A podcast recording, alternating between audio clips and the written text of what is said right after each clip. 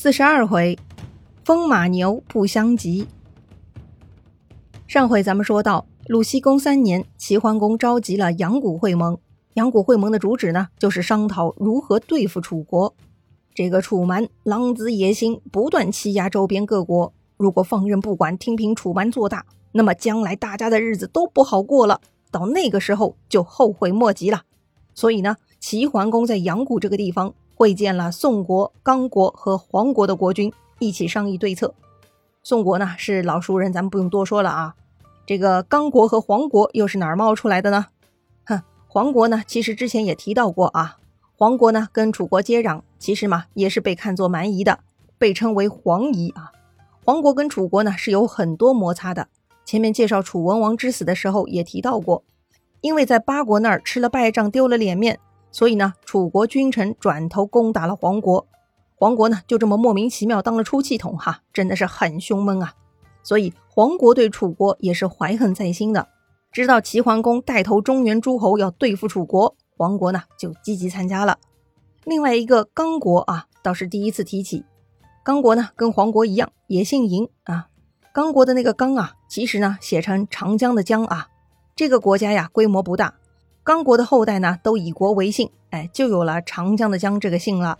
刚国呢，也跟楚国接壤，估计啊，也没少吃楚国的苦头，于是呢，也跟着来抱齐桓公的大腿了。好极了，中原有几个诸侯做了墙头草，倒向了楚国，而南方也有受不了楚国的国家倒向了齐桓公，哼，这就叫各走各的路，各显神通啊！就在齐桓公筹谋伐楚计划的时候，这年的冬天啊，楚国又来攻打郑国了。接连挨打，郑文公啊被打得灰心，撑不下去了，就在考虑啊要向楚国求和。当然了，这就是楚国的目的。一旦郑国倒向楚国，楚国呢就可以伸手到中原了。但是啊，郑文公手下的大臣孔叔强烈劝谏，说是万万不可呀！如今齐国为了我们的事情张罗会盟，一直在支持我们。如果我们跟楚国和谈，那就是背叛齐国对我们的恩德，这样做不祥啊！确实啊，从道义来说呢，这么做是不合适的。而且此时齐桓公的能量还是很强大的，还在积极张罗各种对抗楚国的联盟。如果郑国在此时投降了楚国，让齐桓公心血白费，那么郑国就成了中原各国的公敌了。哎，这也太恐怖了吧！郑文公权衡利弊啊，忍住了自己的小人心思，这回呢就缩着头，梗着脖子让楚国打，坚持没有投降。哎，这就对了啊！因为齐桓公这就要发大招了。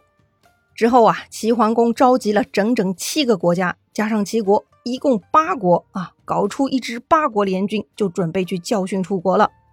可是啊，这个时候又冒出来一个小插曲，蔡国闹事儿了。于是呢，齐桓公的八国联军啊，先把蔡国给揍了一顿，然后再去伐楚。哎，这种硝烟弥漫的时刻，蔡国凑啥热闹呢？其实这事儿啊，说起来也挺恶搞的。《左传》记录，鲁僖公三年，齐侯与蔡姬趁周于右，荡公，公惧变色，敬之不可。公怒归之，未决之也。蔡人嫁之。哎，这段话两个字儿两个字儿的蹦出来，在说啥呢？哼，这其实啊是在讲一个跟齐桓公相关的故事哈。里头提到的蔡姬呢，就是齐桓公的夫人。话说这个蔡姬啊，她并不是齐桓公原配的夫人。齐桓公的原配夫人呢，是周王室的公主，称为王姬。王姬啊，死得早，没有孩子。后来呢，齐桓公续弦，娶了徐莹，也就是徐国的公主啊。徐国双人徐，国都呢在今天江苏宿迁。徐国呀，本来是商朝的诸侯国，直到西周第五任天子周穆王的时候呢，才臣服了周王朝，属于东夷强国之一。徐国国姓姓嬴，也跟秦国一样啊。后人呢以国为姓，就有了徐这个姓了。但是呢，徐嬴的命也不长，而且也没生下儿子。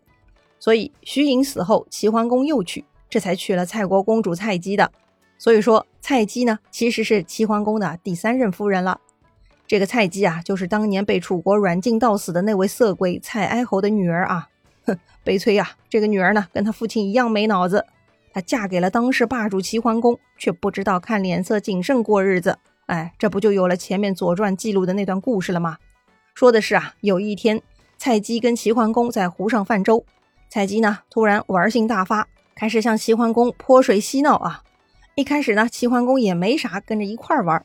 可是呢，玩着玩着不对了，哎，动作太大了。他们坐的船啊，被搞得船身猛烈摇晃，人都坐不稳了。齐桓公开始害怕了啊，他赶紧制止菜鸡。但是呢，这个贪玩的没脑子的菜鸡啊，看齐桓公的害怕的样子，是高兴的不得了啊。他呀，不但不肯停下来，反而故意让船摇晃的更剧烈了。哎，这就把齐桓公吓得脸色煞白了啊。好了，戏弄国君，该当何罪呀？齐桓公怒了，上岸之后呢，就将他退回蔡国了。哼，你说是不是莫名其妙啊？这个菜鸡呢，估计就是个顽皮性格。只可惜啊，他不能掌握好分寸，就这样得罪了霸主齐桓公，搞得自己被退货了啊！好，退货了是吧？当时蔡国的国君呢是蔡穆侯，哎，就是这个蔡姬的哥哥。他见妹妹嫁去齐国之后被这样狼狈的撵回来了，他很生气呀。但是啊，他又不敢去找齐桓公理论。可是留着妹妹在自己眼前晃来晃去也不舒服呀。于是呢，蔡穆侯这个家伙呀，居然就把妹妹给改嫁了。再说齐桓公啊，一怒之下把夫人送回了娘家。过了一阵子呢，齐桓公也火气消了，也觉得没必要为这点小事闹得夫妻破裂，两国关系太僵啊。毕竟嘛，作为堂堂霸主，还得顾及一下自己的国际形象嘛。想着蔡姬估计回娘家也反省的差不多了。于是啊，齐桓公就派人去蔡国，准备把蔡姬再接回齐国。可是万万没想到，蔡穆侯这个家伙跟他爹一样没脑子，居然把蔡姬给改嫁了。这事儿令齐桓公颜面尽失啊，彻底激怒了齐桓公。于是呢，齐桓公领着本来要去攻打楚国的八国联军，先去讨伐蔡国了，把蔡国呀打了个稀巴烂。居然有八国联军！对了啊，其中呢。有齐国、宋国、鲁国、陈国、魏国、郑国、许国、曹国啊，整整八个国家。要说呀，蔡国公是这几个父亲、哥哥、妹妹，哎，都是一样没脑子，做事太冲动了。果然呢，不是一家人不进一家门哈。话说呢，齐桓公的八国联军先是教训了蔡国，接着呢就去攻打楚国了。这一年是鲁僖公四年。楚成王听说中原诸侯在齐桓公的带领下打上门来了，也有些吃惊。本以为啊，中原诸侯各自为政，是一盘散沙的，没想到齐桓公居然纠集了这么多人打上门来啊！怎么整呢？一对八，死扛吗？哼，基本没有胜算哈。得了，派个使者去交涉交涉吧。于是呢，楚国使者就来到了联军的驻地，拜见齐桓公了。他呀，带来了楚成王的口信，说呀。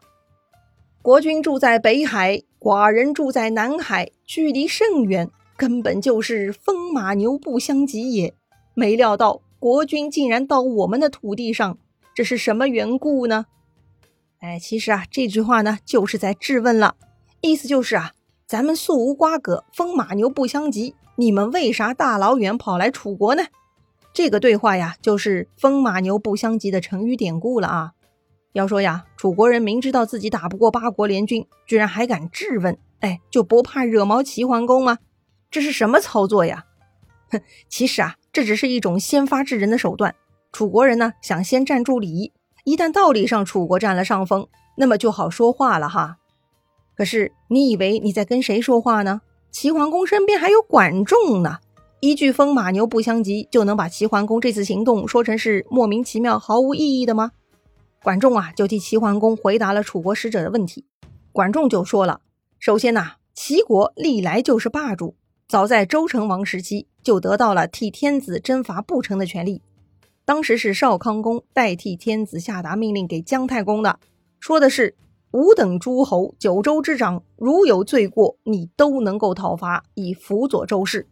当时还明确了征讨的范围：东到大海，西至黄河，南到穆林，北至吴地。所以啊，但凡九州之内有诸侯犯罪，齐国国君呢都有权替天子来征伐的。管仲说了啊，楚国呢是有罪的，这一次诸侯联军是师出有名的。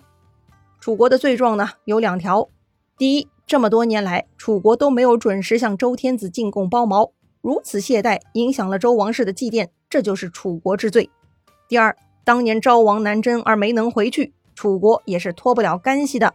综上所述，楚国有罪，而齐国有征伐有罪之国的权利，这就是为什么齐桓公会杀到楚国来的原因了。怎么样，厉害了吧？管仲呢，居然给楚国现编了两条罪状哈。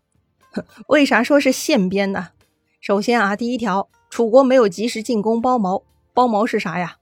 包茅呢，其实就是一种用来过滤祭酒的植物啊，并不是什么了不起的东西。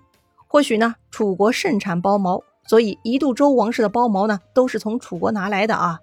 这一条啊，虽然是个罪状，但是值得八国联军打到楚国吗？还真的不好说呢。第二条就更离谱了啊！所谓昭王呢，指的就是周昭王，是西周的第四任天子。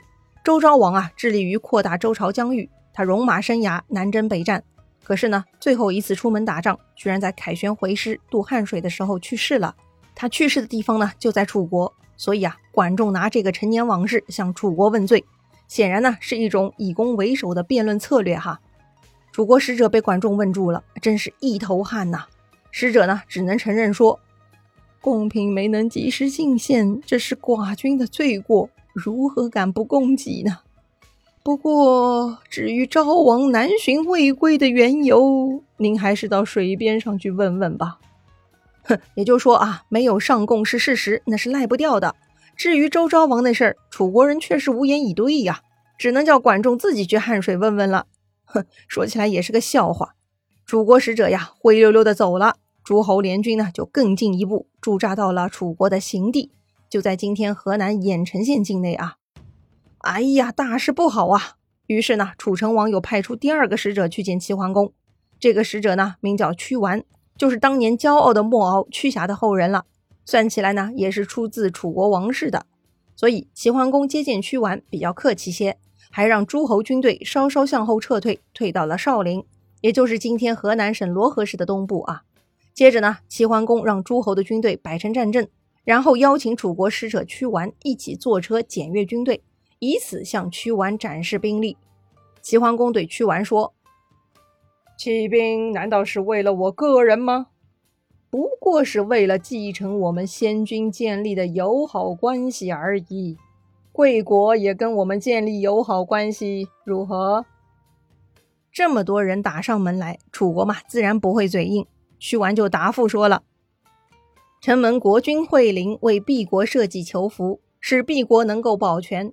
您又这样不顾门受耻辱，收容我们，与敝国建立友好关系，这也是寡君的愿望啊。”齐桓公呢，又说了：“用这么多的军队去作战，有谁可以抵挡得住呢？用这么多的军队去攻城，哪个城又攻克不了呢？”屈完呐，不卑不亢。